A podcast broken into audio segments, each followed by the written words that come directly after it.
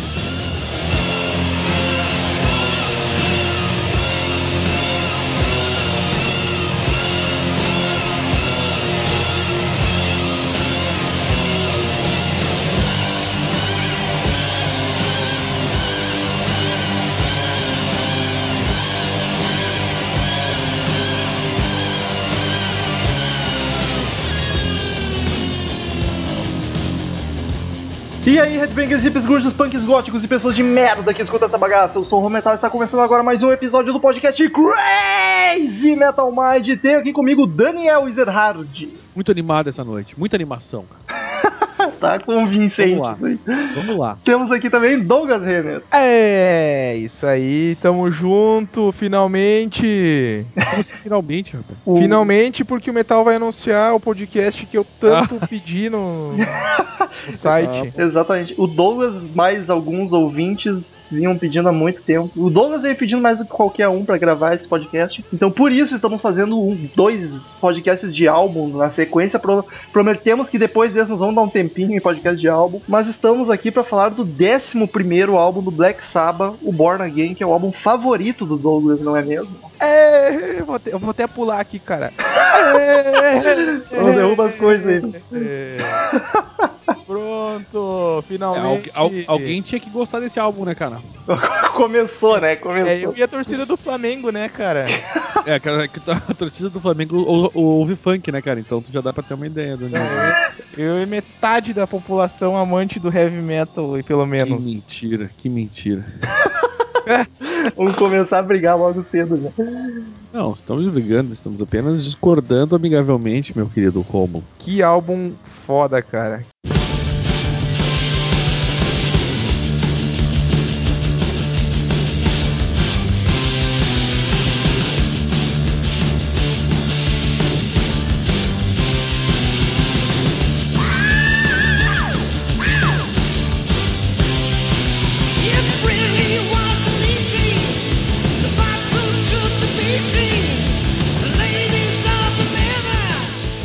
Então, antes de ir para nossas opiniões sobre o álbum, as, as historinhas, vamos falar a formação do Black Sabbath, porque é uma formação bem estranha, né? Não é costumeira. Que, na verdade, a formação original só troca o vocal. Era Tony Iommi nas guitarras, Geezer Butler no baixo, Bill Ward na bateria e Ian Gillan, o clássico vocalista do Deep Purple no Black Sabbath. Ele gravou só esse álbum, infelizmente. Esse que foi o problema, eu acho. O problema foi qual? Ele gravar ou ter gravado só esse álbum? Me perdi. Não, ele. ele o, o- o problema no sentido de gerar toda aquela estranheza que o álbum gera quando tu ouve ele. Né? Só pra- Aquele susto de tu não saber bem o que, que tu tá ouvindo ali. Tipo, quem é que tá. que que tá, tu tá ouvindo? Tá ouvindo Purple É. ou tá ouvindo Black Sabbath? Exato. Só pra dar uma ambientada no pessoal, porque é estranho, o vocalista de Purple Black Sabbath. O Black Sabbath tinha gravado um álbum ao vivo, Live Evil, se não me engano, com o Jill, era o Jill, o vocalista anterior. E daí tava dando muitas tretas já entre o Jill e o Tony e o Geezer. Treta bem, essas, essas brigas ridículas de banda, as coisas pequenas, idiotas, só que com o ego dos músicos, a incomodação de crédito em música e mimimi. Aconteceu que eles brigaram, o Jill saiu e levou junto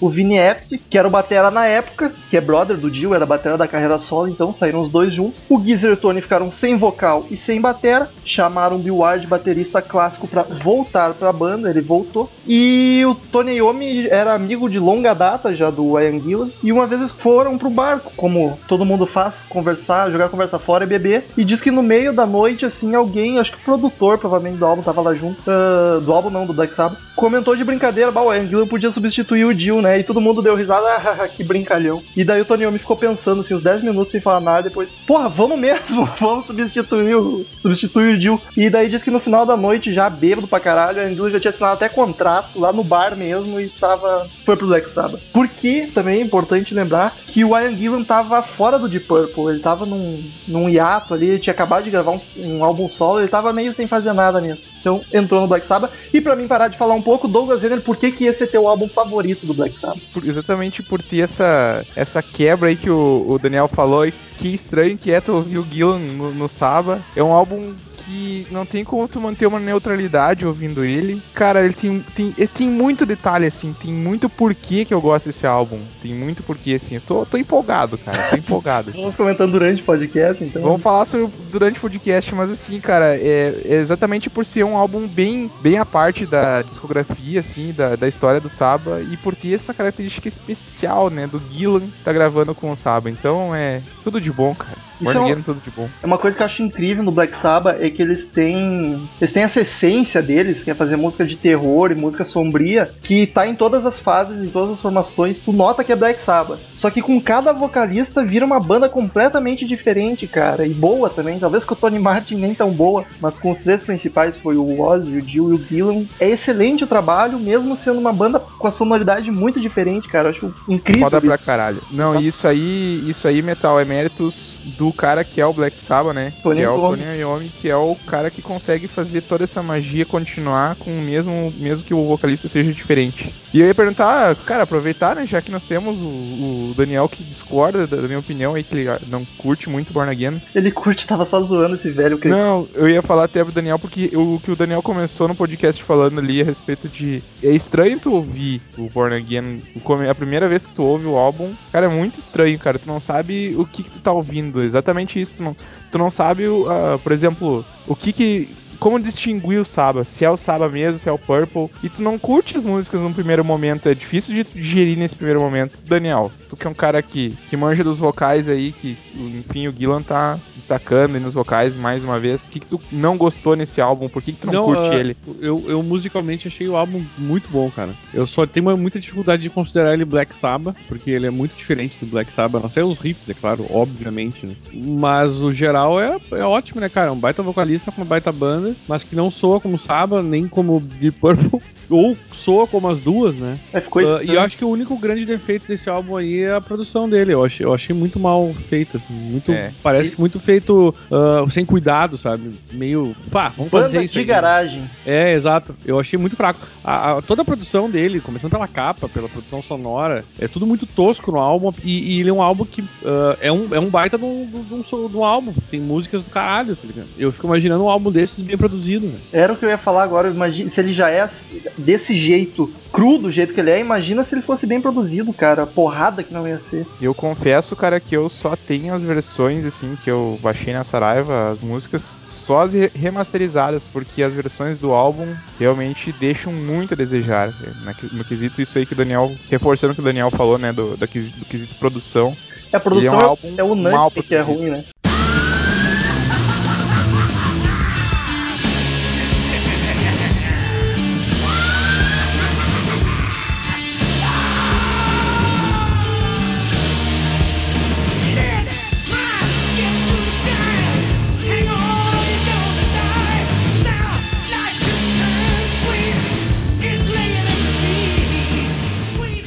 Aliás, o, o- o- a ideia, a gente tava falando de não, de não soar como Black Sabbath, ou soar como, como as duas coisas. A ideia original não era usar o nome da banda, né? Do Black Sabbath, era, era fazer um tipo um super grupo, um novo, assim. O, o, que- quem manteve essa posição de, de botar o nome da banda foi justamente o. o- Tony. não, não, o, o cara da banda lá, o que, que. O Don Arden, que era o. manager da banda, foi ele que insistiu pra que eles mantivessem o nome Black Sabbath. Os, os músicos não queriam. É mais fácil de emplacar, né? O nome Eu da- acho, é, é, mas eu acho que eles- os músicos tinham razão nesse caso, cara. Talvez, talvez ele não Mas fosse tão odi- ele não fosse tão odiado por alguns, entendeu? Porque não- daí, mas- tipo, ah, o Ian, no, o Gillan no, no, no Black Sabbath, sabe? Então, é um super grupo com o Gillan e o Sabbath. Ah, funciona pra caralho, entendeu? Esse parênteses aí que o Daniel tá abrindo aí, cara, é bem, é bem interessante que quando tiver o, o podcast sobre o Saba, a gente vai, vai falar sobre isso aí. Mas o Saba viveu vários momentos, principalmente nos anos 80, ah, de, produ- de produzir músicas e lançar álbuns e ficar com essa dúvida de colocar ou não o nome da banda. Não é o primeiro álbum e não é o único álbum que aconteceu essa situação. A gente vai falar aí, isso aí na, na história do Black Sabbath é bem, principalmente nos anos 80, é frequente essa, essa Aliás, grande o- dúvida. O, o- o- foram outros nomes que tinham sido pensados pra cantar, né? No lugar do Gillan. Sim, o Gillan foi uma coisa muito do o, nada, Robert, assim, de o. Robert Plant é um deles, né? Pô, já pensou. O Mas não, David não Co- ia combinar, eu acho. Bah, eu acho que ia, cara. O David Coverdale também. E, e aí pintou a ideia do, do Gillan. Cara, tem um que eu, na época, era um cara muito desconhecido. E hoje em dia é bizarro pensar que esse, que esse cara cantando com Black Sabbath que é o Michael Bolton. De nome é familiar, mas eu não. Cara, ele faz música brega americana. Ele- Ah, o é Michael tipo- Bolton? Aham. Isso. Aquele que toca um sax lá e canta. Ah, me viu uma clássica dele, aquela. Me ajuda a lembrar o nome. Não sei se tu lembra, Douglas. Isso, essa aí. Essa aí é a música que eu the lembro por causa do Tuna Hoffman. É isso aí, ele teve isso, isso. Ele fez uma participação. Exato. E esse cara era, Exato. um- foi um dos que na época ainda era desconhecido e ele se candidatou a ser vocalista, cara. Mas na época ele era roqueiro, cara. Sim, ele, obviamente, né? Mas eu fico imaginando o que, o que é a carreira, como funcionam as coisas, né, cara? Pra onde, pra onde ele teve que ir pra conseguir fazer alguma coisa na vida, né? Pois é, cara, que loucura. Olha só o Michael Bolton cantando Black Sabbath. Ia ser, e assim, e esse sim, cara, ia ser bizarro. No mínimo bizarro. Ah, ia ser muito estranho. De repente o cara podia ter virado um baita vocalista de metal, né, cara? É, vai saber. E- Mas não, tu não consegue pensar hoje nele, né? Não. Cantando no Sabbath, não tem De como, jeito cara. nenhum, de jeito nenhum. Cara, vendagem, eu peraí que eu vou achar. Eu sei que no, nos Estados Unidos foi um fracasso. Assim, fracasso, mas considerando que era o Black Sabbath, foi um fracasso, entre aspas. Ficou nos top 40 lá, não sei em que posição ficou, mas não, não ficou nos primeiros. Na Inglaterra, cara, chegou em quarto lugar. Foi muito, muito mais bem aceito na Inglaterra do que no, nos Estados Unidos. Os Estados Inclusive, a- a- ele recebeu notas baixíssimas. A All Music deu uma estrela e meia de 5, a Blender deu uma. A Rolling Stone deu até, foi mais legal, deu 13 estrelinhas de 5. é- Olha só. E, o, e o- na época, o que mais destacou o álbum, assim, como um baita álbum, foi o tal do Metal Forces. Eu não sei se é uma revista, que deu nota 8 de 10, cara. Porra. Diz que foi um sucesso comercial, então teoricamente vendeu, né? Pois ape- é. apesar da controvérsia, até hoje ele é assim, né? É, é, tem, tem pessoas que acham ele o pior disco do Black Sabbath, Black Sabbath e outros que o Douglas que acham melhor. É bem, isso que é legal também, o o lado legal desse álbum. É, que ele, eu não acho controverso melhor. eu- ele é o meu favorito, cara. Eu não acho ele é? melhor. É mais ou menos a gente tava falando esses dias ali da qual que é a banda, a minha banda Ah, favorita, não, é o mas, eu tô falando, é, mas é disso que eu tô falando, é nesse sentido, entendeu? É, não. Bah, eu tenho um carinho muito especial pelo Born Again, cara. Me serve usar tua, tua definição, mas isso que eu quero dizer, pra muitas pessoas eu, eu- não gostam do álbum e outras acham. Ele é meio ame ou odeie, né, cara? É, bem por É aí. muito. Ele é totalmente amo e odeio, cara. Porque ele é um álbum muito estranho, cara. Principalmente pela produção dele, que é fraquíssima. O próprio Ian Gillan não gosta do álbum. Ele já disse em entrevistas que ele Isso. adorou a fase dele no Black Sabbath, curte pra caralho o Tony, o Geezer, mas ele acha e considera talvez o pior álbum da carreira dele, o Born Again. Por causa E da são- produção. E são super brothers, né, Metal? Sim, de, de muito tempo. Continuam, inclusive, muito amigos. Só que é bizarro, por que será que ele foi produzido desse jeito, cara? Ele é muito estranho. Eu, Metal, eu tenho. Eu acho assim, cara, que o Born Again, eu tenho total, assim, convicção, cara, que é um álbum feito muito na chapadeira, assim, cara, no sentido, no sentido alcoólico da palavra, assim. A gente vai falar das músicas daqui a pouco, mas, cara, ele é muito mal feito, cara. Ele é muito mal feito e acho que os caras estavam muito bêbados, cara. Até. a gente vai falar depois, cara, mas é, é, loucu- é uma loucura, cara. Tu ouvir esse álbum assim, ó. É uma viagem, cara. Não tem como tu manter uma neutralidade, cara. É bem nessa, assim. Ou tu vai, tu vai ouvir esse álbum e tu vai pensar assim, puta que merda que eu tô ouvindo, cara. Ou tu vai ouvir. Que puta som eu tô ouvindo, cara. Então, é eu bem acho por que aí. nesse- nessa questão eu sou um pouco alienígena, assim, porque eu achei bem o- no meio do caminho. Eu não achei uma bosta total, mas também não achei uma maravilha de álbum, entendeu? É, é um álbum bom na medida que a gente tem. As, tu não tem como a- dizer, é as pintas que estão tocando nele, entendeu? Não, não tem, tem- como. tu não tem como dizer que ele é um álbum excelente, espetacular, porque ele é mal produzi- produzido, ele é É. tosco. Só que o cara consegue curtir pra caralho mesmo Ah, eu curti, Sabe- toda, tá ligado? Osso acho de que cabo a grande- rabo e eu acho lá excelente. E eu acho que grande justificativa pra esse álbum ter algum apreço para os fãs do Saba é porque ele é diferente, cara. Ele realmente, assim, ele destoa da discografia do Saba. Ele, ele, ele é um álbum completamente à parte, assim. É uma pérola perdida ali no meio, né? É, é o elo perdido. É uma coisa assim que não dá pra tu, tu, ouvir assim e, e deixar passar em branco. É bem nessa que a gente tava falando do Ame ou Odeie. O cara é muito ruim, o cara é muito bom. O álbum foi ma- mal produzido e tem música ruim, mas tem uma música boa, enfim. Não tem como tu manter uma neutralidade. É bem nessa. Alguma opinião tu vai criar sobre o álbum. Tu não vai assim, tipo, blé, é mais um álbum do Saba. Ou... Não, é alguma coisa tu vai falar, cara. Isso que é o que me chamou muita atenção, assim. Ele realmente destoa da discografia. Por isso, talvez, assim, do meu apreço pelo Born Again.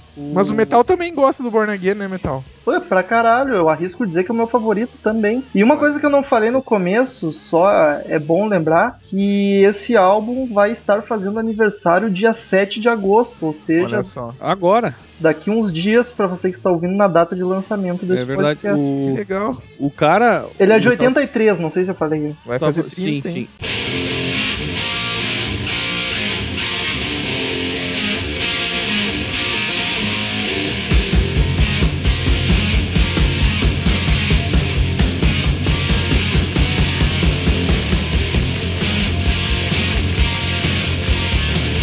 Mas em relação à posição no, no- na, na Inglaterra, ele, ele foi o melhor álbum do Black Sabbath depois, de- desde o Sabbath, Bloody Sabbath, tá ligado? Porra, que é um clássico. É um dos meus Então- álbuns favoritos. Acho que é o meu Então- álbum favorito do, na da Era Inglaterra. Oz. E, cara, isso é mais um dado que comprova a, a nossa teoria aí do ame e odeie, né? Porque na Inglaterra ficou tri bem, nos Estados Unidos não foi tão bem assim, entendeu? Hum, né? Faz sentido. Ele não recebeu nenhuma certificação lá daquela RIA, tá ligado? A Recording Industry American, uau, que o Murilo sabe o nome dessa bosta aí. Que é o que Murilo. classifica os discos, né? A RIA aquela. E, enfim, não recebeu nos Estados Unidos nada, cara. Aliás, falando do Gillan, né? Que o, o, o, o Romulo tinha comentado aí, do, do vocal dele. ah, essa revista que deu a nota, a maior nota pro álbum de todas aqui que, da- que eu tenho, e é uma revista mesmo, britânica, por sinal. Ele diz que é um álbum muito bom, mesmo que o Gillan não seja o cara perfeito pro. O frontman perfeito pro Sabá. Ou Saba, enfim. Eu nunca sei como é que fala essa porra. É uma. Que legal. Eu acho que depende. Em português é sabá, em inglês É. é, saba. É, Sabá. exato. E é que na verdade essa palavra é, é, é- é judaica, Sim, né? a tradução é sabá com acento no A, inclusive. É. Uhum. Então seria Sabá mesmo. É. então vamos falar direito. Ah, é que é automático, às vezes sai Saba, assim, às vezes sai Sabá. Não, mas sabá é em português. Ele seria sabá preto. E sim, exatamente. É que Sabá é o, é o sábado sagrado deles lá do. Sim, é o sábado. Pra nós é o domingo. Teve, teve uh, em outros lugares uh, crítico dizendo que o, tipo, o álbum conseguia ser pior do que a capa. Eu acho um pouco de exagero, é bem aquela coisa de crítico que quer, quer ser, sei lá, se o cara quer aparecer de alguma forma, ou quer ser muito radicalzinho com relação. Ah, não, mas isso não, não soa como Sabá, entendeu? É, e não é um álbum pra te julgar na primeira ouvida, né? É. Não, não é. Eu, aliás, é. Álbum Depende, nenhum, né, na verdade, mas enfim. O problema é que o cara quando tem aquela ideia formada do que deveria soar a banda, e aí É vem o. Pachita, né? Tu dá o play e a primeira música vem o Gillan num, num clima muito de Purple e tu fica, cacete, cara, o que que tá acontecendo aqui? Eu não tô entendendo mais. Né? E é um gritedo, né, meu? Puta que pariu. Sim, cara. Esse cara acabou com a garganta dele nesse álbum. E aí, em alguns momentos, aquela, aquele riff inconfundível, sabe? Do, não tem como. E aí tu fica perdido, tu te perde cada vez mais, assim. E eu acho que essa, esse, essa perdição aí, esse- essa falta de, de encaixe entre. é Exatamente porque o Gillan, cara, não tem como ele se encaixar na sonoridade do cara. Na minha opinião, né? Na sonoridade do Saba. Ele não tem. Por isso que ele- esse, esse álbum é um, é um bacon na, na salada ali. Cara, o, o Gillan tá. Ele tá. É nítido. É nítido que ele não tava. Ele tava perdido. Mas ao mesmo tempo, o cara é um puta vocalista. O que, que ele fez? Ele colocou o estilo dele e, tipo, foda-se esses caras cantando, tocando esse som pesado. Eu vou colocar o meu vocal em cima e, e eles que se fodam. É, pra, E- pra confirmar isso que o Douglas tá falando, o Guila mesmo disse em entrevistas que era muito desconfortável pra ele nos shows, na turnê que eles fizeram desse álbum, cantar as músicas antigas do Saba, da era Ozzy, da era Jill, porque ele não se identificava com aquilo, que eram temas que ele não não curtia, apesar de serem clássicos, ele provavelmente gostava da música, ele se sentia muito desconfortável cantando as músicas do Saba. E tu sabe que, falando, falando no Ozzy aí, um, um- ele- o Ozzy foi um cara que comentou que teria sido a melhor coisa que ele ouviu do Sabá desde, do, do- desde que a formação original ah, se desmanchou. Porra, chupa Jill. É, mais ou menos isso. Eu não sei se é aquela coisa de implicância com o Jill necessariamente. Provavelmente. Mas, mas ele, ele garantiu que de- desde que a banda tinha acabado era a melhor coisa que até então ele tinha ouvido. O, o Lars Ulrich, cara, o batera do Metallica, ele é um cara que diz que é um dos melhores álbuns do, do Saba. O cara aquele do Sepultura também gosta desse álbum. Max. Aqui, ó. O Max, esse cara aí, O o Max Max, Cavaleira. Cavaleira. Uhum. E o lance que o Douglas já comentou, né? Que, que o Romulo me lembrou aí também da história do. do o- a música que inspirou o riff de Paradise City, né, cara? Zero the Hero. Exatamente. É impressionante, cara. Tu vê o, aquela, o, o, a pegadinha aquele do, do riff que tem no Paradise City. Ouve, não tem como. Eu tava, eu tava, eu não tava nem pensando no assunto, eu tava ouvi- reouvindo o disco aí, né, pra gente fazer o podcast. E aí eu ah, tava lá no trabalho e começou aquele som. E eu, cara, só um pouquinho. É, o Daniel foi me comentar, daí eu falei assim, o Douglas já falou num podcast de Guns, se não me engano. e eu não me lembrava desse- dessa história. Eu, eu não me lembro, realmente ele comentou isso no podcast. Aham, é, o Slash fez um cover. São e é 102 impressionante a podcasts, né? inspiração total do, de, de Zero the Hero, assim. Uma Mas coisa que eu queria registrar, aproveitando a- o Daniel aí, o Metal. Eu, particularmente, cara, eu sou meio crítico de falseto. Mas, cara, o Gillan, nesse álbum, usou e abusou de uma maneira fantástica do falseto como vocalista. Queria que tu Tem que falasse saber um pouquinho, cara, do usar, fal- né? É, eu, ia dizer, eu queria que tu falasse um pouquinho, cara, porque ele dá pra ah, notar, é nítido o tom de falseto que ele usa no começo do, de Purple, há 10 anos antes de gravar esse álbum, com, com essa era aí, essa era a Saba do Gillan. O que tu achou, cara, tu analisando esse- esses, especificamente esses gritos aí do Gillan nesse álbum? Cara, eu, eu acho que é nada muito diferente do que o Gillan tinha feito, assim. Ele, ele levou mais ao extremo, talvez. Porque o som, o, o, o, som da banda pede um pouco isso, né? Pra ser mais aterrorizante, assim. E acho que nesse sentido tem, tem a ver o que ele faz. O, o problema do, do falsete, cara, é que tu tem que saber usar, né? Claro, Usar ele demais, ele fica uma coisa extremamente irritante, cara. fica E artificial, tem, né? e tem que isso, e tem que saber fazer, né? Tu consegue. O cara que consegue. O, o melhor falsete que tem é aquele que não parece falsete, sabe? E, e isso é muito difícil de fazer. O, o nosso amigo Gillan tem uma, essa capacidade de saber trabalhar com isso. Eu, pelo menos, eu gosto. Mais uma vez em entrevista ele falou sobre o álbum também, sobre essa era na- no Saba, ele disse que curtiu pra caralho, mas ele tinha que gritar demais, deixa isso pro Jill, que é o que ele sabe fazer de melhor. e ele mesmo não aguentava gritar tanto como foi álbum. E, e eles também são, são bem brothers, o, o Jill e o Gillan, cara. Bah, são muito amigos, eram, né? Lógico. Eram muito amigos, tanto que fizeram vários, várias participações especiais, o, principalmente o Jill nos shows do, do Purple, enfim. Mas só pra registrar aí que um vocalista substituiu o outro e não, não ao contrário do, do Ozzy, do, do Jill, o Jill e o Gillan não tinham nenhum tipo de inimizade.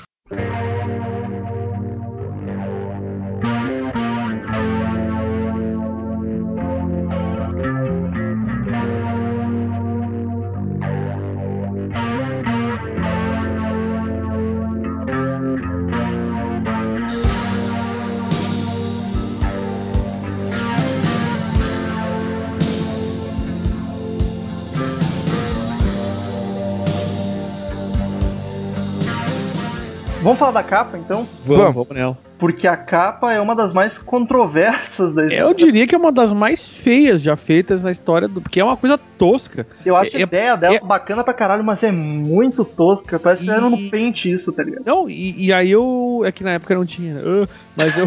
É que o, o que eu queria comentar é que alguns. De alguns comentários que eu eu achei geniais, assim, que comparam o- a produção desse álbum com a capa, né? Sim, Tipo, a produção da música é tão tosca quanto a produção do- do- da, da capa desse troço, né? É E considerada uma das capas tem uns- mais Teve, feias. teve aquele crítico que comparou a qualidade, o que eu discordo da- das músicas do- ou do álbum, mas em relação à, à produção, cara, é, é tão tosco. Tu olha, esse é o tipo de CD que tu olha e tu já sabe como é que é a produção do álbum, assim. Ele, e a capa é exatamente o conteúdo. É muito ruim, cara. É horrível, é tosco, é uma coisa bebê vermelho com Mas a Garras agressividade amarelas. dela que ela passa é muito foda, tá ligado? troço Ela é chocante. bizarro, assim. Ela é chocante. Eu acho que ao mesmo tempo que ela é tosca, ela também consegue passar um pouco desse clima que o Born Again passa como. É o, digamos assim, é, é, é realmente a questão visual do álbum, assim, que passa realmente o clima que o álbum vai passar. Ele é Tá. mal produzido, ele, ele, ele quer, quer ser assustador, quer ser, não, ele é assustador, ele tem essa ambição e consegue passar isso. E, e ele é um álbum que não tem, cara. Essa capa especificamente, realmente é considerada uma das piores da história da música. E ela é toda mal feita, né, cara? Talvez E tu seja viu que a, a ideia era, era, era como, obviamente pelo nome do, do CD, era do CD ótimo, né, do álbum, era era pegar uma imagem de um bebê. Ele- o, o cara já tinha isso em mente e ele foi atrás de uma imagem que tivesse, obviamente não existia Google naquela época, então ele foi catar uma imagem de uma criança e ele achou uma revista que tinha uma capa,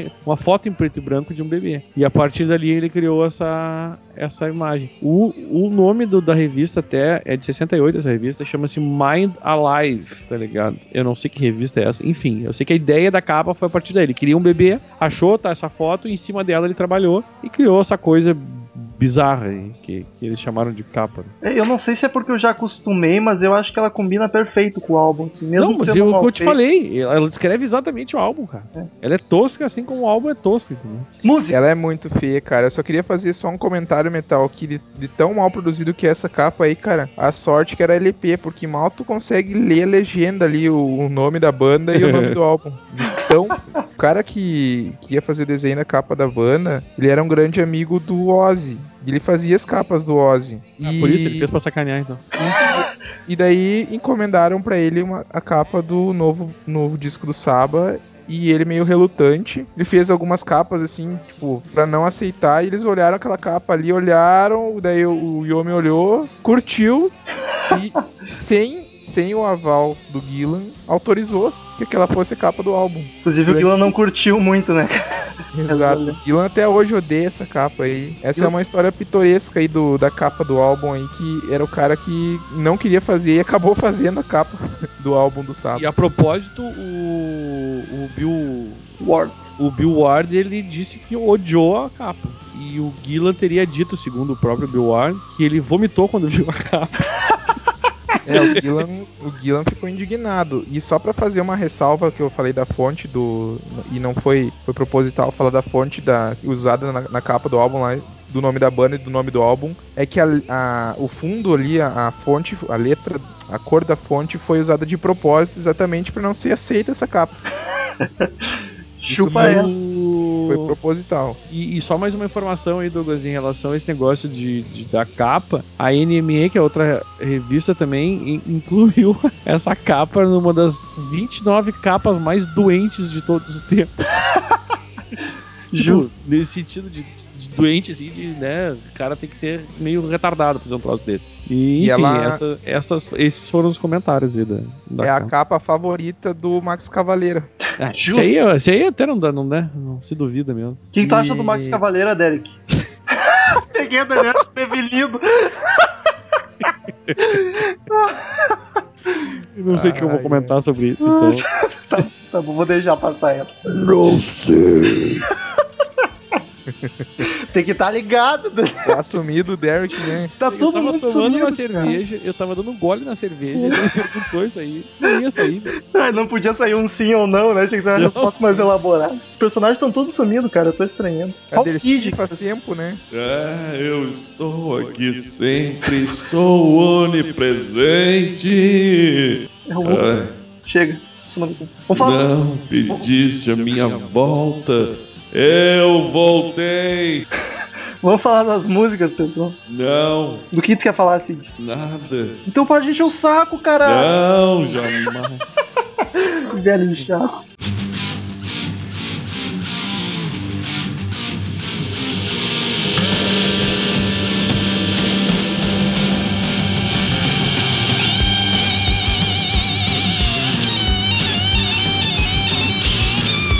Exatamente por essa questão do, do Gillan não ter se achado, ou enfim, ter se achado perfeitamente no Born Again, é que ele tem algumas músicas no álbum que são exatamente. São músicas do, do, do Purple, cara. Não tem como tu ouvir essa música e tu. Claro que não. Tu ouve, tu sabe que é do, do, do, do Saba exatamente pela, por ter o, o riff sinistro do Tony Iommi. Agora, cara, por exemplo, Trashed, que é a música que abre o metal. Eu sei que não é pra seguir Thrashed, ordem, né? cara, mas tem que falar, cara. Cara, essa Thrashed. música é do Purple, velho. Thrash. Cara, eu não, não sei, não, não me lembra tanto Purple assim, essas, nenhuma música desse álbum. A, a levada vocal, a harmonia vocal, Ô, cara. um pouco na Thrashed, mas eu- Eu vou ter que concordar com o Douglas, que o, o que eu acho que foi. Eu acho que eu, eu, foi o que eu comentei no começo ali. que A coisa mais chocante desse álbum é tu botar ele na época as pessoas tinham que ouvir na ordem e ouvir essa música primeiro. Porque essa música é muito de Purple, cara. a porrada na cara. eu acho que de- de- das nove é a mais de Purple de todas. É, concordo, concordo, mas eu não assim, acho eu que é mais Purple. Ô, louco, Não acho que é. Pra, Hotline. pra mim é isso Hotline. aí. Aí, Metal, viu? É isso aí, cara. A Hotline é Purple, cara. Hotline, os caras do Purple pegaram e disseram assim, ó, tá aqui, ó, pra vocês fazer esse, esse álbum, completar esse álbum aí, ó. Tá aqui, E, ó. a- e essa trash daí, é, é, ela ganhou esse nome aí, não sei se vocês sabem a história. O Guilherme tava tomando todas num boteco ali no, no- no processo de gravação do álbum. E boteco é ótimo, né? Lá- os caras são chiques, eles vão em pub, né? Aí ele pegou o, Que é carro pior do que os Bill nossos Ward botecos. e foi dar uma banda. E aí ele foi correr numa pista de kart que tinha na propriedade do estúdio, que é o Manor Studio, né? E ele bateu o carro. E o carro não só bateu, como pegou fogo. Mas, é, a letra E aí o sobre- nome é de Trash. Trash ele é tipo destruído, né? Nesse sentido. É, a própria e aí letra isso- fala sobre batida de carro e corrida. e- Ou seja, o pessoal do Deep Purple gosta de fazer um troço com fogo, assim, né? Eles E de quem essa- que era o carro, tu sabe? Era do Bill Ward? história. Era Claro. do Bill Ward, né? O Bill Ward depois não deixou barato, né? Tem que cagar na cabeça do cara que faz isso. Cara, é E muito aí- legal, cara. É, ele fez o Smoke on the Car, né? Ah! Mas falando mais sonoramente, cara, eu acho esse álbum perfeito. E ignorando a produção que tá crua pra caralho, parece uma banda de garagem. Abraço pro vocal do James Hetfield no último podcast. Mas a ambientação dela, cara, muito por causa dos teclados, é, é de uma macabrosidade, inventando uma palavra agora. Ela é tão macabro, cara, a ambientação que. Macabrosidade. É, anotem essa. Fique registrado nos anais desse podcast. Murilo Chore. Não, mas essa eu sabia que eu tava inventando, não foi que nem eu O falei. deve estar fazendo aquela cara dele de, de bulldog sempre meio brabo, assim, Não, ó, ele deve tá- Isso, ele, ele dá uma rangendo os dentes, assim. Porque ele é muito. Ele sofre muito com essas coisas. Vamos deixar nosso amigo Murilo antes de que esquente as orelhas do rapaz. Mas enfim, a ambientação do álbum, o clima de todas as músicas, cara, elas são muito sombrias, eu acho isso perfeito. Eu arrisco dizer que é o álbum mais sombrio do Black Sabbath, cara, mais do que as com a Ozzy. Esse álbum, Ah, ele é, ele é, cara, assim, ó, ele é perturba perturbador, cara. Ele é perturbador. É. Ele é um álbum que tu ouve, assim, e, e, cara, tu te faz... Alguma coisa ele vai te fazer, cara. Ai, ele vai te colocar, assim, num clima macabro mesmo, como o Metal tava falando. Se tem música ambiente no inferno, é o Born Again tocando, cara. Born Again é um álbum que, puta que pariu, que tem música pesada, que tem muito álbum de Doom Metal aí que passa vergonha, cara. Ô louco. Mas, não, é, é sério, Metal. Cara, é, é bem, é bem o que tu falou. A gente tá falando assim, o, que tu falou, ó. Tu falou que o, o Born Again é um dos álbuns, é o álbum mais pesado do Saba, né? Não pesado, mas sombrio. Mais sombrio, enfim. De uma das bandas que é mais sombrias. Sim, sim. Mas, né, então, pra entender o quão perturbador que é esse álbum, tenho que ouvir, cara. Tem que ouvir. E eu chamo a atenção, eu tenho que chamar porque é uma, acho que é a música mais conhecida do álbum, que o, o, o- Daniel já falou anteriormente, que é Zero the Hero. Ela começa com a música que é uma música, é a música The Dark. Que é a intro, né? Que puta que pariu aquilo dá calafrio de ouvir, mano. Cara, eu, eu, eu não consigo ouvir essa música sem vir na cabeça a imagem de um, sei lá, cara, de uma besta, daquelas bestas apocalípticas O lá do, capiroto, o cramunhão. se, se, se revirando numa, tipo, numa caverna, cara, porque o, o- o- enfim, o efeito do, do som, cara, é, é perfeito, cara. É uma loucura, cara, tu ouvir essa música aí. É- enfim, a sonoridade dela é muito pesada e é muito sombria, é muito macabra. Ao mesmo tempo, ela consegue ser rápida nos riffs. O vocal tá do caralho, enfim. É uma música muito foda. É uma das músicas que eu mais gosto do Saba, cara. Zero the Hero. Ô louco. É uma bela canção, cara. Eu gosto bastante também. E Talvez uma das preferidas do álbum nesse aí. É uma Pelo música menos- que resume bem a, a- essa parte, assim, se- a gente tava falando no, no último podcast, uma música pra indicar pra quem quer ouvir o álbum, começar a ouvir É, o álbum. é, porque assim, ó, é uma música que me chamou a atenção. Eu tava escutando, não, não, não necessariamente focado na audição do, do álbum, mas me chamou a atenção aquela música na hora, assim. Inclusive o riff, que depois eu me liguei em Paradise City, mas o riff é legal, é, é um riff muito com a cara do, da banda, assim, sabe? Eu, Tu não achou, Daniel, meio, meio funkeado o vocal do, do Gillan? tu diz em sentido mais com swing, assim, uma coisa mais. Isso. Mas Não, mas- o swing. O swing da sentido- cor. No sentido funk, no sentido funk americano, que é unido Isso, as- que é uma swingueira muito louca. né? É, isso, é, no, no sentido de com as vogais unir as, as, as palavras, enfim. Por isso que talvez tá também inconscientemente tenha me agradado essa música, porque eu, eu curto, curto um vocalzinho assim elaborado e não só aquela gritaria desenfreada, né, cara? É, Cara, eu é gosto, muito- cara, eu acho que é uma música chave, assim, e, e bem legal pra se recomendar mesmo.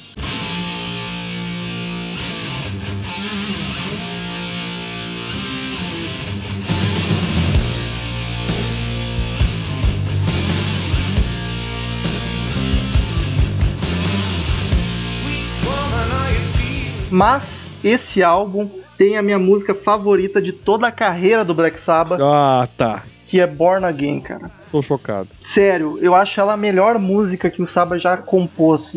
Foda-se o Soshi tá me xingando agora. Amo o Dio, amo um pouco menos o Ozzy, mas amo também. Mas essa música eu acho genial, cara. Ela é a baladinha do álbum, se dá pra chamar de balada, ela é mais Tá arrastada. abalado. Cara, o clima dela é incrível, cara. É a música perfeita pra tocar num filme quando o protagonista morre ou se fode muito, tá ligado? Ela é muito clima de, putz, deu tudo errado, tá, fudeu tudo pro final ou pra créditos. Ela é genial, cara. O vocal do Ian Gillan dando uns gritos. Puta que pariu, cara. Eu- me faltam palavras pra É expressar o bem. quão É uma épica. música bem lenta, né, Metal? ela é muito lenta, mas ela é muito épica. Eu não consigo entender como uma música tão lenta consegue ser tão épica. Eu acho ela perfeita, cara. Eu lembro que a última época que o Metal era viciado nessa música, cara. Essa época começou quando eu conheci o álbum e não terminou ainda. E- ela uma vez por semana, no mínimo. Eu confesso que quando eu, eu ouvi pela primeira vez Hero the Hero, eu fiquei uma semana ouvindo direto. Acho que era. Eu ouvia quase só essa música. Tipo, a cada três músicas que eu ouvia, uma era Zero the Hero. Assim, era.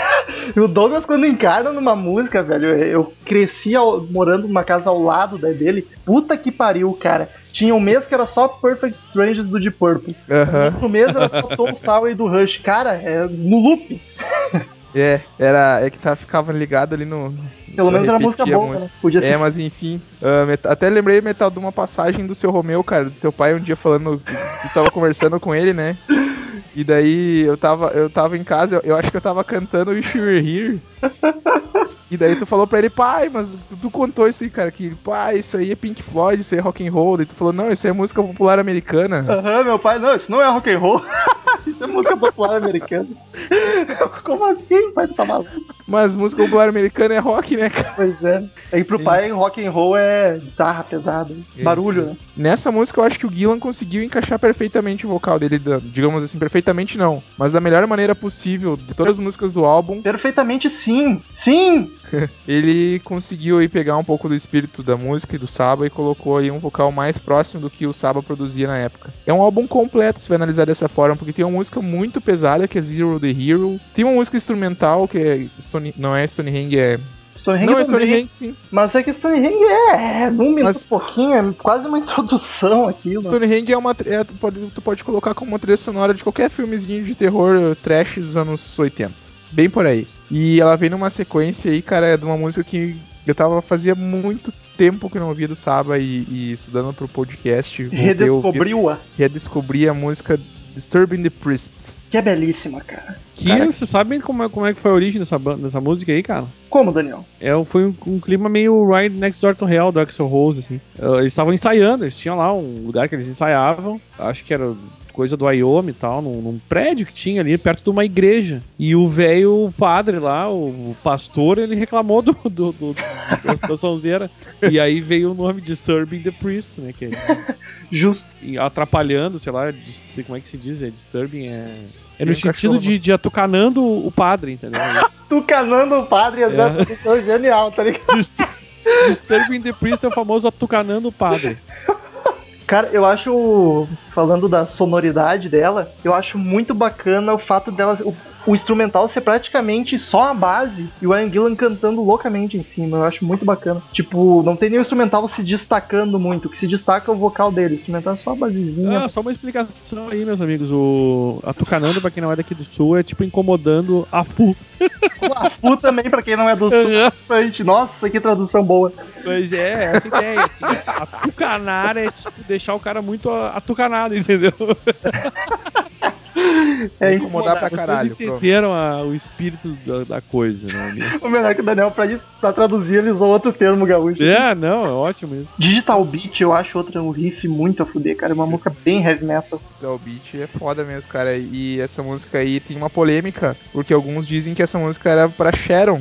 Ô, louco, faz todo sentido. E se for, bato palma. Pra Sharon Osbourne. É uma das, das grandes. Esse álbum é todo cheio de. Como todo álbum do Saba, né, cara? Cheio de historinha e tal. E. Uns dizem que era pra, pra Sharon, outros dizem que era pro. Pra mulher do produtor ali, que o Daniel citou no começo ali, o. Puta, era o produtor do Saba, enfim. É o Dance Legbrow. A teoria mais aceita e que mais faz sentido é que era realmente a Sharon. Caralho, eu tô lembrando da letra aqui que eu olhei de tá realmente. Cara, é pra Sharon, cara. Palmas pro pro- palmas.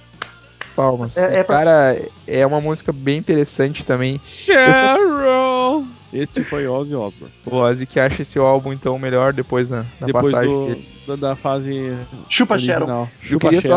só aproveitar, cara, que a di- dizer que esse realmente é um álbum à parte, com- reforçando isso. Casualmente, depois do, do Gillan ter feito essa participação no Saba, ele gostou, como o Metal falou, que ele gostava bastante, ele não, não voltaria a gravar com o Saba um álbum novamente. Mas o, o Saba nessa época, até por ter um, um vocalista diferente novamente, né? Terceiro vocalista ali em 4, 5 anos. Não foi o quarto? Não, Tony Martin entrou Quatro, depois só. cinco anos. Não, eu digo ali, ó, por exemplo, saiu no final dos anos 70 o Ozzy, depois entrou o Dio e logo já veio o Gillan. Sim, sim. Eles cantavam músicas na turnê do Born Again, cantavam músicas, uma música especificamente que eles Smoke on the. Water do, do Purple. É, De reza lenda, tem gente que diz que isso foi exigência do Ian Gillan e tem teorias que dizem que foi um, um mimo que o Tony Iommi e o Geezer deram pro, pro Gillan, tipo, ó, quer cantar aí, vamos, vamos, vamos tocar. E eu acho, Metal, que tem mais uma um porquê Uma. de ter o, o Smoke on the Water nessa, nesse setlist. Eu quero preencher linguiça mesmo, porque É, eles, eles não tinham muitas músicas, né? Imagina eles só o álbum ali, aí eles tinham que cantar alguma outra música, que é exatamente isso que tu falou, que o Gillan não se sentia confortável cantando as músicas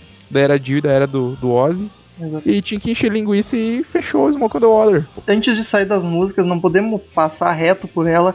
A Keep It Warm, que é, eu acho uma belíssima canção, que ela também é um pouco menos pegada que as outras. Ela não chega a ser uma Born Again, mas ela é mais arrastada. E, e ainda assim, sendo arrastada e mais tranquila, ainda é muito heavy metal, cara. Eu- É uma das minhas favoritas do álbum. Essa é uma música que me tem. que eu tenho um pouquinho. Um, tem um pouquinho pra mim, pelo menos metal um pouco do Purple nessa música. Então, São as três: é, Trash, é. Trashed, Hotline Line e Keeping the Warm. Faz sentido. Depois da produção desse álbum, foram fazer a turnê, só que já por problemas de saúde, eu não sei que problema de saúde exatamente o Bill Ward tem, mas ele já é de muito tempo. Esse álbum é de 83, a turnê provavelmente foi em 84, e já o, o Bill Ward já teve problemas de saúde, não pôde fazer a turnê, foi outro baterista fazer a turnê, que agora eu não lembro o nome exatamente, Bev Bevan. Da banda Elo, não, não conheço a banda. Ele que fez a turnê. Depois da turnê, o Ian Gillan não, como ele não curtiu o álbum, já não estava muito confortável gravando, cantando as músicas da- das fases antigas do Saba, foi chamado para fazer uma reunião do Deep Purple em 84, que daí lançaram Perfect Strange depois, então ele falou abraço para vocês, muito obrigado, mas tô indo nessa, voltando para minha banda de verdade que é o Deep Purple. Aproveitando que o Ian Gillan saiu, o Geezer Butler, que já não tava curtindo tá no Saba, ele só não saía porque ele não queria decepcionar o Tony, que eles são muito amigos. Aproveitou que o Gillan saiu e vazou também embora, e o Saba teve um hiato depois desse álbum. Depois voltou, mas aí a história é pra outro podcast. Isso, e só terminando Metal, sei que é pra outro podcast, mas como tu citou Perfect Strangers, que, eu, que tu também me entregou aí, que eu pra- escutei uma época pra caralho, ah, esse foi o, o- a grande virada aí no Purple, né? O Gillan ter voltado, ter gravado o Perfect Strangers e foi um estouro, um sucesso, enfim. E aí sim, foi um dos motivos também, gente vai analisar do, do ponto de vista comercial, né? O cara saiu do, do Saba, e é importante ressaltar que todo o contexto que foi feito o Born Again, cara. O Born Again, tem, pra alguns, marca o, o começo do declínio do Saba nos anos 80. Como É, o Daniel falou ali, que é um álbum muito polêmica, polêmico, né? Por ter essa, esse... Não tem como manter aí uma posição de... Ah, ele é bom, ele é ruim. Ele não tem um meio termo. Ele tem... Enfim, não tem como ficar em cima do muro, como o Daniel tá Tem o ficando. Como o Daniel tá ficando, né? ô, Vou parar com Mas- essa história de Daniel tá ficando em cima do muro aí, rapaz. Pra alguns fãs chiitas, esse é o começo do fim, falando dessa época da banda. Mas, cara, pra você que tá ouvindo o podcast e não conhece Born Again, primeiro, tem na Saraiva, vai lá e compra. Segundo, preste atenção nesse álbum porque vale a pena até por curiosidade e você que gosta do Saba e ainda não ouviu essas músicas, é muito diferente, destoa bastante e vale muito a pena, a pena ouvir só pelo conhecimento. De... Só por currículo. É, fica a dica do podcast aí porque é um álbum que vale a pena. Então, para encerrar mais esse belíssimo podcast, antes de irmos para a leitura de e-mails, Cid Moreira, fique à vontade.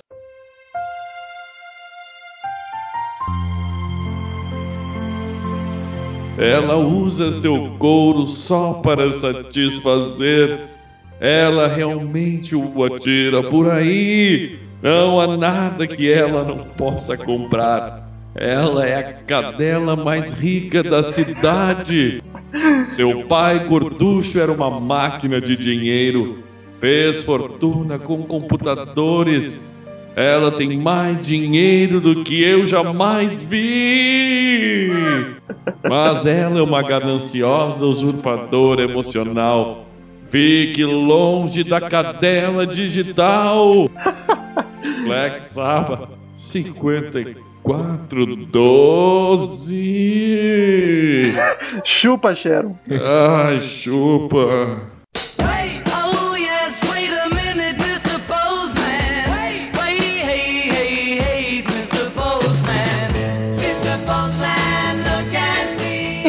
Ouvintes, quem quiser mandar.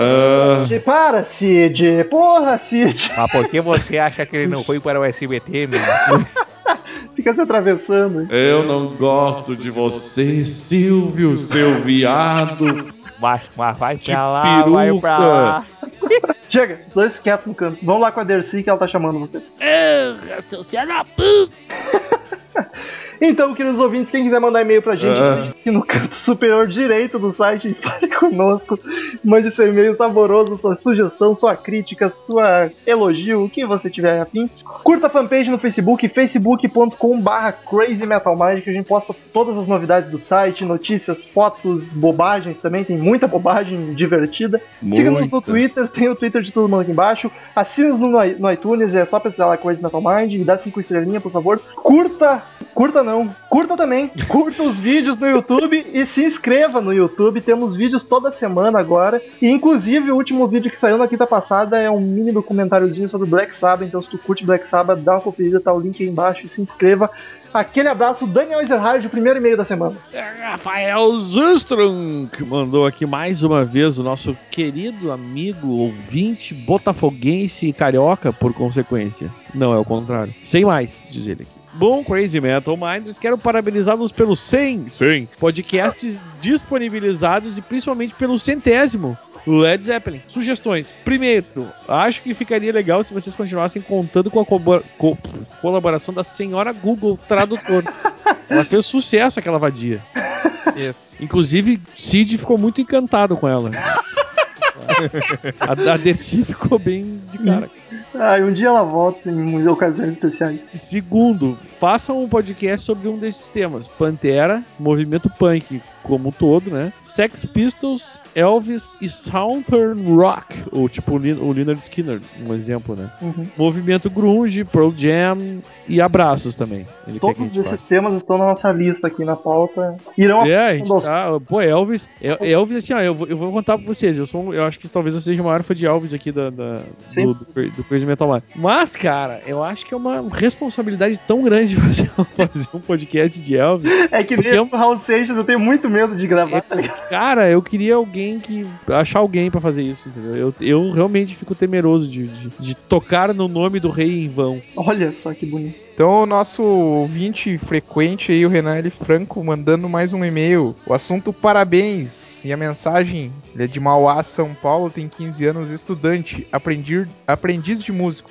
e sem grana. Olha só, eu só queria pedir desculpa aí pelo Renan, o cara é um menor de idade, né, cara? Desculpa aí os palavrões, essas coisas que o pessoal mal educado faz aqui. Eu quero aproveitar o parênteses, então.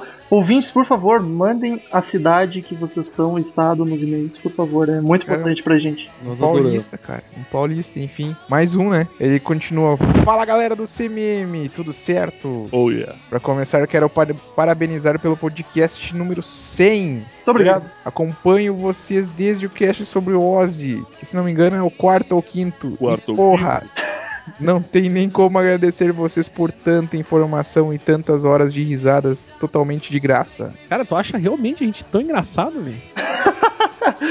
Ah, eu às vezes fico meio deprimido com a gente mesmo. Quando...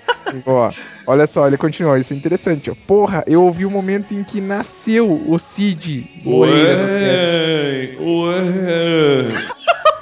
Chorando. Cara, eu nunca imaginei ouvir um Cid imitando uma criança chorando. Eu quero mamar. Vou te dar uma pra te mamar. um. Não, em uma teta, seu viado. Ele continua aqui, ouvi o primeiro e-mail do Tails. É, o primeiro e agora eu já ouvi o último também, porque nunca mais. Tails, mande e-mail. Ah, chega pro Tails, acabou pra ele. Ouvi o Rômulo e o Daniel jogando Batalha Naval no cast de Revenge Sevenfold. Cara, esse foi um dos momentos mais divertidos desse podcast. Foi um dos que eu mais. Quem nunca ouviu deve ouvir esse podcast, que eu não me lembro, é, do, é o Seven, que não sei o número que é desse, do Avenged Sevenfold, mas 20, enfim. 30 e pouco, sei lá. Trinta e poucos? enfim e, e, cara, eu tive uma crise de riso naquele lá, porque eu não, eh, né, a gente tava numa situação complicada ali, vocês sabem bem, Então, claro. e, e eu chorava de rir, cara. Foi, Va- foi muito O podcast vale só por causa disso. enfim. Ouvi também, então, aí ele continua. Ouvi o até então o Murilo se tornar o Murilo Armageddon. Ouvi até cansar o Daniel tietando sobre o Axel e reclamando sobre o podcast de Guns que foi deletado da história. Aliás, eu preciso começar a fazer isso de novo, cara. Não precisa não. Esqueci. Já superou. Não, Ouvi não. o Detonator conversar com vocês e rir pra cacete com o Daniel imitando o Derek. Bom, é muita, é muita coisa para é muita coisa boa para um e-mail só. Só reforçando aqui que o Renan fez uma retrospectiva aqui, uma mini retrospectiva dos 100 podcasts, bem interessante. Isso era só para tentar mostrar pelo 1% da gratidão que 1%? temos por vocês fazerem algo tão bem feito. E tenho certeza que não falo só por mim, falo por muitos e muitos ouvintes. Ah, ah. Oi, Eu sei o Silvio, o que, que é isso, cara? Continuem o bom trabalho e que venham mais 100 letras miúdas. Ah. Lembram do tão prometido desenho? Pois bem, xinguem e amaldiçoem à vontade o Luiz Gustavo, meu primo, por Ô, não Luiz ter o Gustavo, feito. meu primo, sacanagem, hein, amigo? Porra, Luiz. Contava com ele, mas ele é um puto. Ainda fiquei com o nome sujo no cast. Ah, ah, Ah, o cara ficou sujo na rodinha, cara. O, até mais. o, o Luiz Gustavo é um puro, então é isso. Eu, não, eu, teu primo tá falando aí, cara. Não foi, eu só repeti as palavras amigas e amistosas do teu. Cara, a gente precisa gravar 100 podcasts de novo pra receber mais e-mails lindos como esse. Eu fico, eu fico emocionado. É, eu. Cara. eu- exatamente, cara, é mais, é mais um, Sério um mesmo. desses e-mails. Agora toda semana tem um, um ouvinte que faz isso com a gente. Eu choro aqui, cara. Tenho lágrimas. Sério, viadagens à parte, eu me emociono mesmo. Porque dá uma trabalheira desgraçada, aqui eu tô ficando Olha, cara. careca por causa desse. É, eu vou te dizer que o, o, pro Rômulo eu trabalhei. Eu só venho aqui, me divirto e bebo, tá? Então foda. É pra mim Eu por tenho causa que o certeza. Luciano não aparece, é bom deixar claro, mas nos bastidores ele tá trabalhando pra caralho, hein? E eu queria falar pro Renan que eu tenho certeza que, infelizmente, hoje o Murilo não tá participando do podcast, mas eu tenho certeza que agora, ele mesmo que não. Mesmo o Murilo que não tem nenhuma expressão facial no rosto, está sorrindo, cara. Então contente-se com essa felicidade do Murilo aí, que com certeza tá ouvindo e tá mexendo o cantinho da boca, assim. Expressão facial no rosto ainda. No rosto. É, costuma, é, é onde mais costuma Não ser é na expressão bunda. Próximo e-mail do Eduardo Ojeda. Assunto mais ou Eduardo. menos- mais ou menos. Ele diz o seguinte: Fala galera, muito bom o cast, só achei estranho o Romulo reclamar da voz do Papa Hatch nos álbuns trash. Lá vem o Ojeda, que Eu agora ele a voz- tirou. Ele, a nova moda do Ojeda é ser o mala, né? Eu acho a voz do James perfeita na tríade sagrada do Metallica. Na minha opinião, que são os três primeiros álbuns do Master of Puppets, e os que vieram depois, a voz do James decai muito e fica pop, tipo Bon Jovi. Não, amigo, não, não fale isso. Não fale isso, por favor. Não, não A sonoridade essa. pode ter ficado mais pop, mas ele começou a cantar muito melhor. Cara, dizer que decaiu, velho. Tu pode não ter gostado do estilo de cantar direito dele, mas dizer que o cara decaiu é. Não, amigo, não. Tu, tu- você está fazendo. Você está. Ah, meu amigo, tu tá equivocado. Era isso e outra coisa. Rômulo, Megadeth é speed metal. Abraço. É, isso. Chupa, chupa. Aham, é sim. Ai, ai. Ele foi engraçado nessa última frase. Também mais um e-mail do Leandro, a esfera, o bola. The ball, the ball. The Ball. O assunto é cal Cavalgue o Relâmpago. Ele manda aí. Daí, galera! Muito massa o último podcast. Acho o Ride the Lightning tão foda quanto o Master of Puppets. Na verdade, eu sempre vi os dois como discos irmãos. E E as grandes obras-primas do Metallica. As músicas até parecem entre si, mas se não for me estender muito, vai aí um pouco dos paralelos. Ou dos paralelos, como ele escreveu.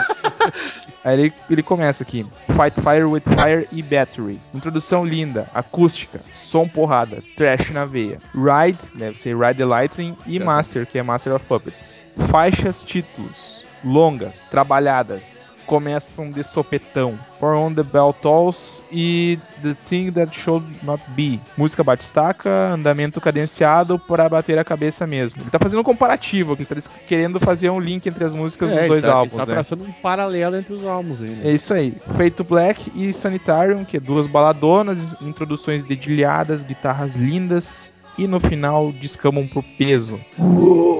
Aí ele termina com Call of Cthulhu e Orion, instrumentais fodásticos com passagens épicas. Preciso dizer que foi uma, um belo comparativo, cara. É bem, bem, bem, Bem. bem observado. A Orion é do caralho. É verdade. Ele termina. É isso, sempre fiz essa relação e achei que seria interessante ou não compartilhar com vocês. Foi interessante. sim. Hehehe. Abraços. Interessante mesmo esse, esse comparativo aí do nosso amigo Esfera. Bem legal. Nós, nós recebemos um e-mail bem bacana aqui. Pô, bem Como- bacana ele usa, inclusive, isso aí.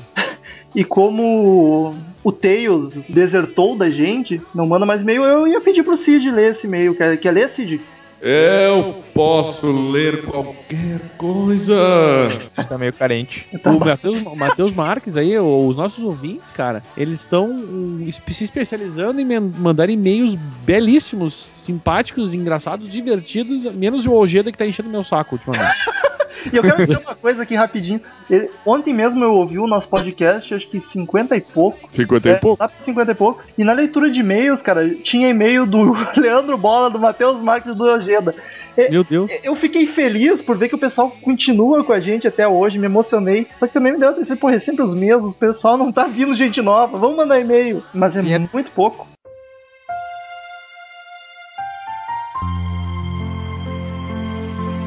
Ele diz aqui: Vou escrever esse e-mail de uma forma bem bacana, mas primeiro agradecer ao cast dessa semana. Esse álbum é muito incrível e muito apreciado, mas o Rômulo não odeia a voz do James revoltado. A crítica foi maravilhosa, me deixou admirado. O que mais me impressionou foi Daniel não estar chapado. Quero dizer, interrompendo. Era embriagado amigo que ele queria isto dizer. É um absurdo, entendeu? Estou sendo. Isso é uma leviandade. Estou sendo o, achincalhado, Calúnia. entendeu? Em público. Ai, chincalhado. É. Vai, Cid. Agora eu vi que o Daniel tá revoltado mesmo. cara. Segue o poeminha, Cid. Eu vou até tomar um gole aqui. Estranho como Douglas e Ezerhard, dois mestres da zoeira, não fizeram nenhuma piada, não falaram nenhuma besteira. Rômulo disse pro Murilo: escute com atenção. Não escute mais Avenger. Isso não é rock, não. Genial. Ah. Mas parabéns ao time clássico, a mais um incrível trabalho e aos vídeos do YouTube que ficaram do baralho. Palmas, Marques, Mateus. 5412. Parabéns, Matheus. Lindo, lindo e-mail. Eu acho, inclusive, o cara ele tem que escrever músicas. É isso aí. Só vamos evitar me achincalhar, tá? Eu, é uma mentira isso, eu não bebo, eu não fumo, eu não cheiro e eu não minto também. É, nem fala palavrão. né? Nem isso. Então, queridos ouvintes, encerramos por aqui o podcast 102. Até semana que vem com mais um podcast maravilhoso. Era isso e tchau! Acordei os vizinhos. vídeo. Estamos encerrando. Obrigado pela presença de todos próximo tem muito mais.